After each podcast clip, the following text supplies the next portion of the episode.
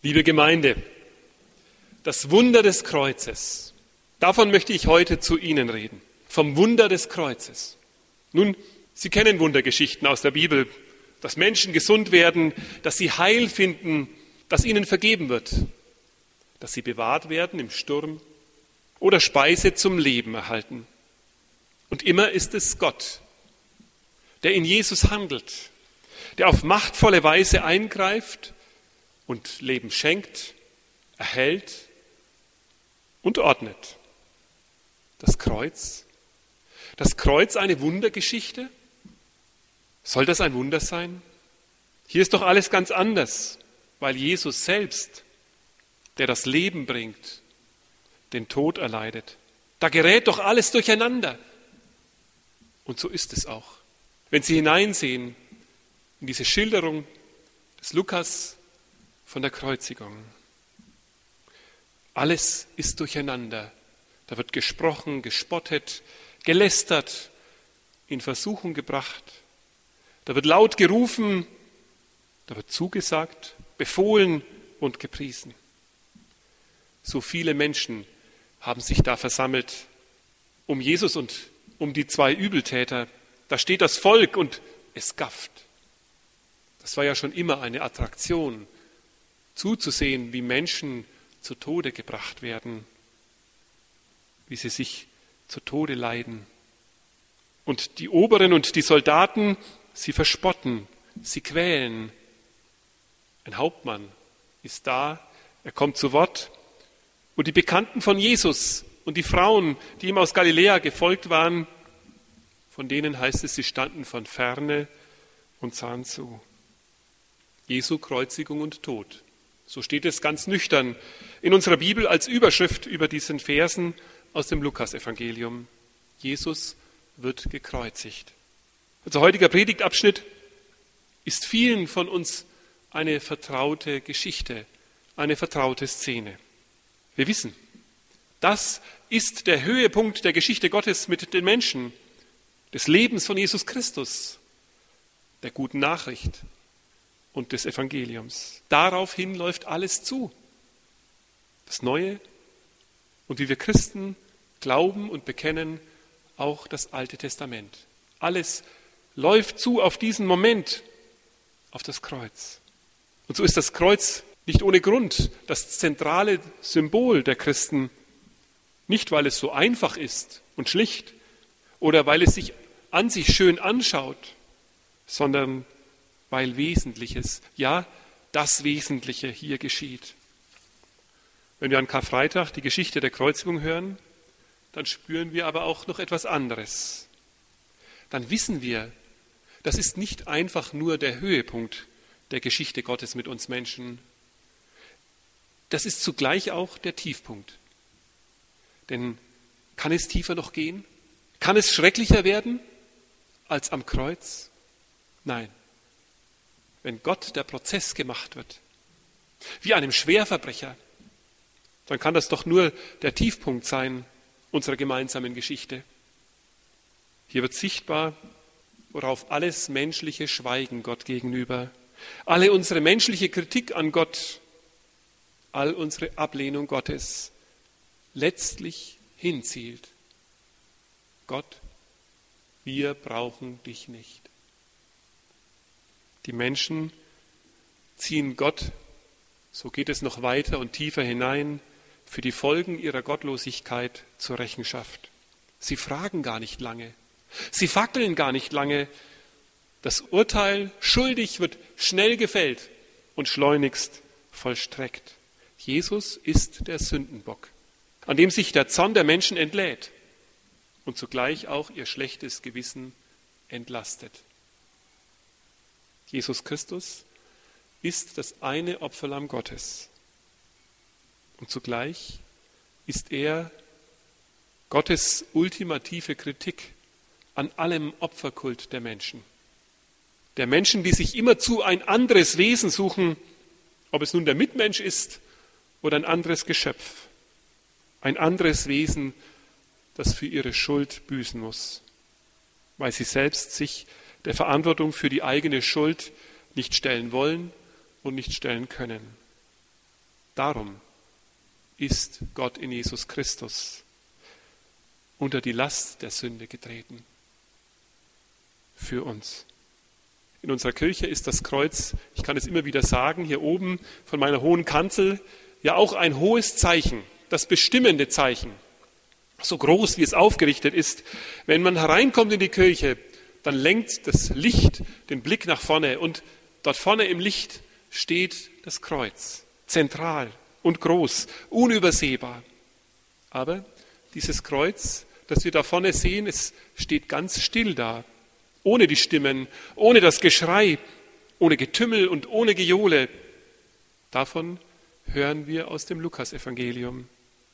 Und viele Stimmen sind es. Jesus wird verhöhnt, Jesus wird verspottet, Gott wird gelästert.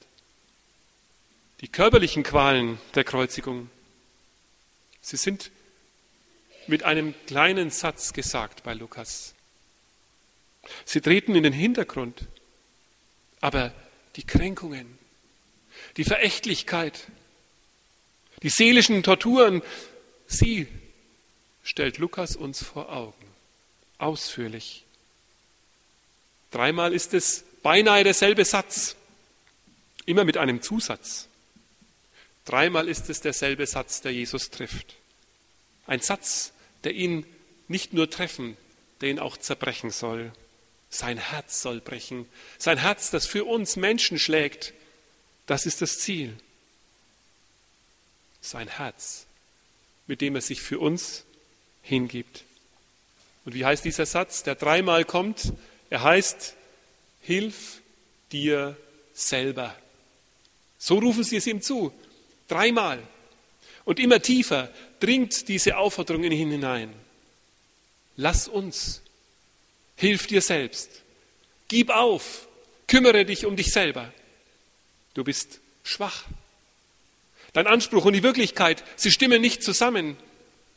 Hilf dir selbst. Die Oberen halten ihre Meinung fest. Wenn er Christus, der Auserwählte Gottes wäre, so meinen sie, dann könnte er sich, ja, dann müsste er sich doch selber helfen. Die römischen Soldaten, sie setzen ganz plump noch eins drauf, so wie sie es verstehen, nach dem Motto, schwacher Gott, schwaches Volk. Seht ihr ja, wer hier die wahren Helden sind? Wir, die Römer, ein starkes Volk mit einem starken Kaiser, mit einem starken Herrscher. Nur dass dieser Auserwählte Gottes sich eben nicht auf das Recht des Stärkeren beruft. Er hat sich ganz und gar dem Vertrauen und der Liebe zu Gott verschrieben, dass das die religiösen Führer nicht bemerken, dass das die religiösen Führer übersehen. Wie konnte ihnen das nur passieren? Dieser Auserwählte hat sich ganz der Liebe Gottes verschrieben und eben auch der Liebe zu den Menschen. In einer Weise, die unfassbar ist, unfassbar groß. Nein, er hilft sich nicht selbst, weil er darauf vertraut, dass Gott ihm hilft. Er vertraut darauf, dass Gott ihm hilft, wie kein anderer das tut. Gott wird ihm helfen zu seiner Zeit. Darum muss dieser Spott ihn tiefer treffen, tiefer als alle körperliche Qualen, denn er zielt auf seinen Glauben, auf seine Treue und auf seine Liebe. Wie tief mag Jesus das verletzt haben? Dieses Hilf dir selbst. Er hat anderen geholfen, das geben sie zu. Jetzt wollen sie ihn zwingen, damit aufzuhören, mit aller Macht. Es ist fast, als würde die Hölle durch sie hindurch schreien. Hör auf, den Menschen zu helfen. Hilf dir jetzt selbst. Endlich jetzt. Ich hab dich soweit. Du musst jetzt aufhören. Du kannst doch nicht dein Leben lassen. Und wir fragen uns, dieser schweren Stunde, wo sind da eigentlich seine Freunde? Warum sind die so schrecklich weit weg, so still? Warum schreit denn da keiner? Warum schweigen die alle? Ist denn da niemand, der ihm hilft? Ist da keiner, der diesem Jesus zur Seite steht? Einsamkeit ist schrecklich. Im Glauben alleine zu sein, ist eine schreckliche Belastung. Darum wollen wir heute dankbar sein und immer mehr dankbar werden, dass Gott uns in einer Gemeinde zueinander stellt, dass wir eben nicht alleine sind, sondern miteinander glauben. Wir wollen zueinander stehen, einander Kraft geben im Glauben, nicht schweigen, nicht lästern, nicht höhnen, wenn der andere in Not ist, sondern helfen und trösten, stärken, begleiten und nahe sein. Ja, das wollen wir tun, wenn wir diesen Jesus dort am Kreuz sehen. Das wollen wir tun als Gemeinde. Wisst ihr, gerade in diesen Tagen ist das ja ein in lautem Ton in unseren Veröffentlichungen in der Presse zu lesen. Es geht wieder mal um die Frage der Feiertage. Karfreitag, der Schutz des Karfreitags, ist das noch nötig? Brauchen wir diesen Tag? So wird es laut in Frage gestellt und liebe Gemeinde, wir machen uns nichts vor. Die Frage wird wiederkommen. Vielleicht schon an Pfingsten.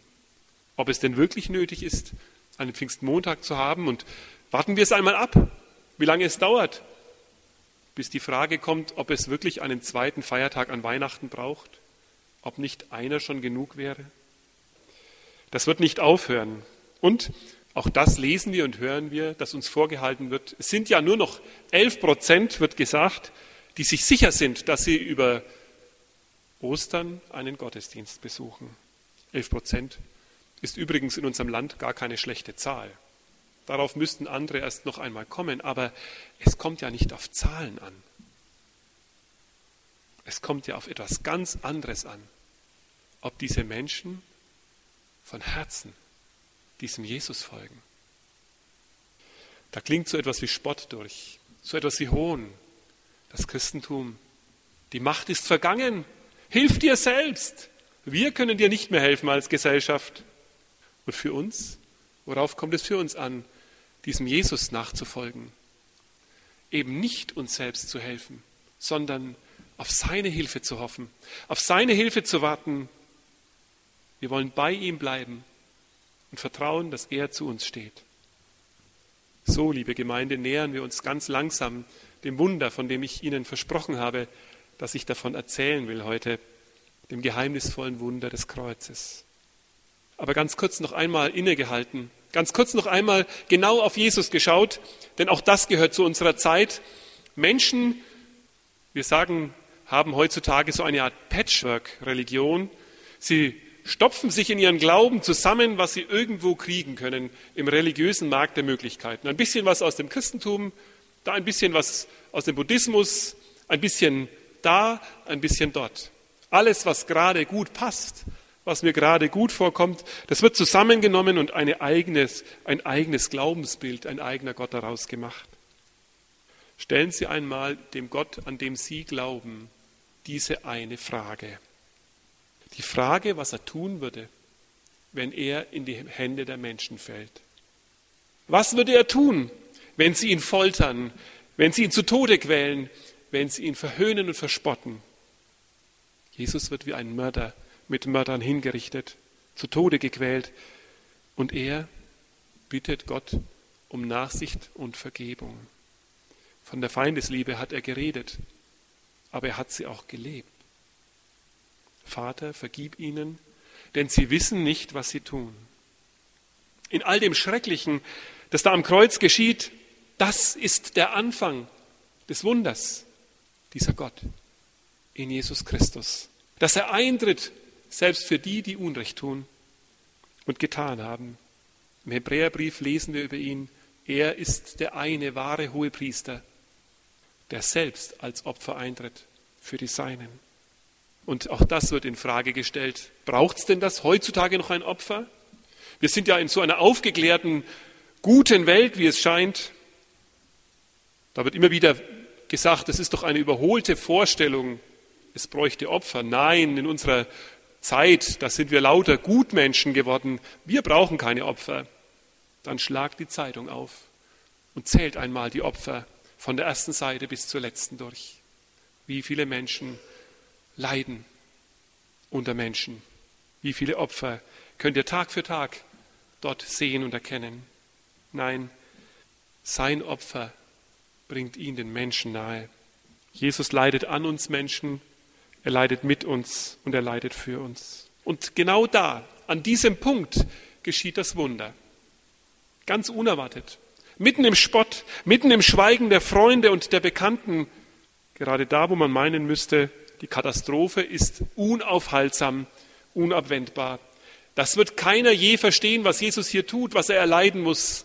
Das ist einfach nur schrecklich und dumm. Nicht einmal seine Jünger blicken durch. Aber genau da geschieht das Wunder. Denn genau in diesem Moment erhebt sich die Stimme eines Zeugen. Ganz unerwartet und ganz ohne Vorzeichen spricht einer, den Gottes Geist berührt.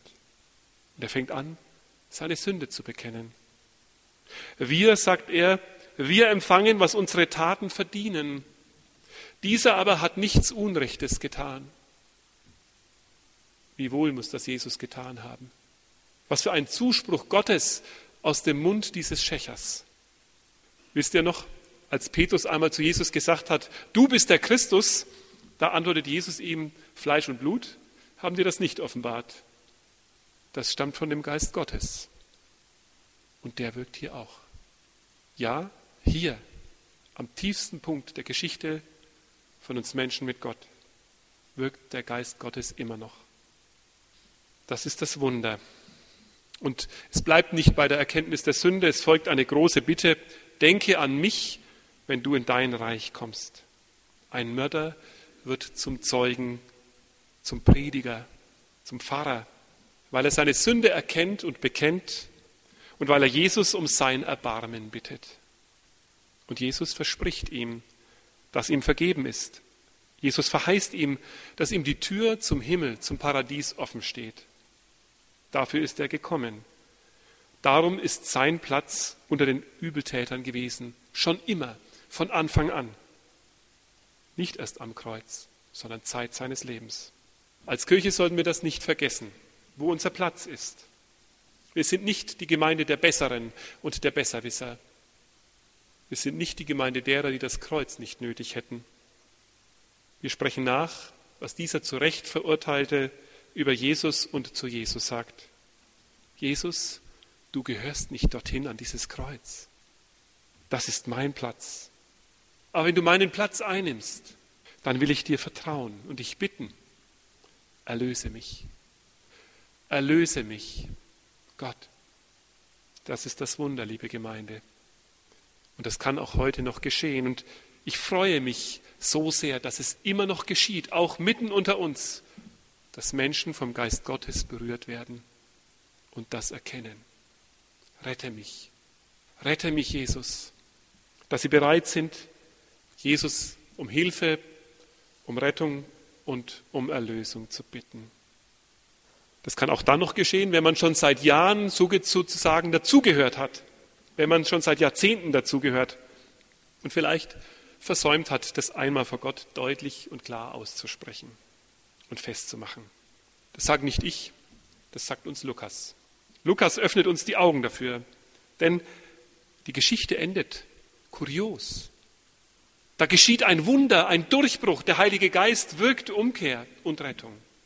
Dort am Kreuz. Und dann lesen wir im letzten Vers unseres Abschnittes, und es ist eine Aussage und trotzdem ist es eine Frage.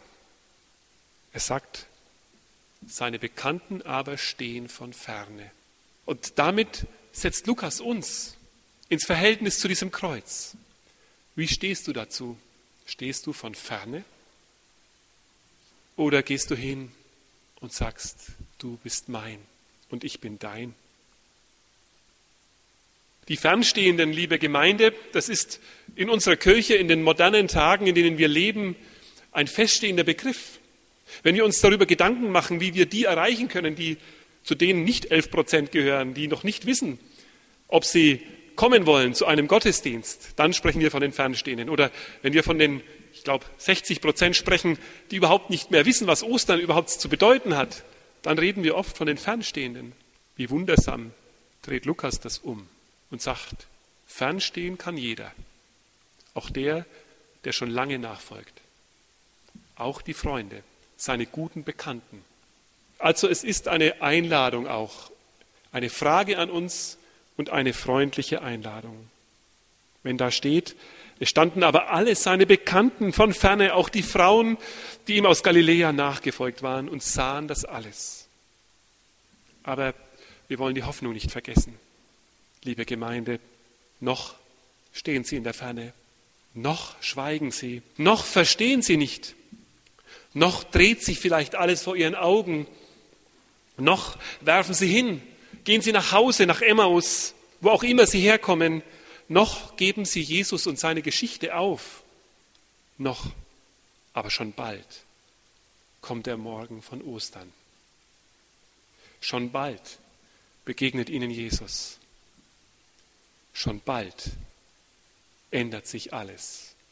Schon bald werden sie selber sehen, werden sie verstehen. Auch ich bin eingeladen und gefragt. Amen.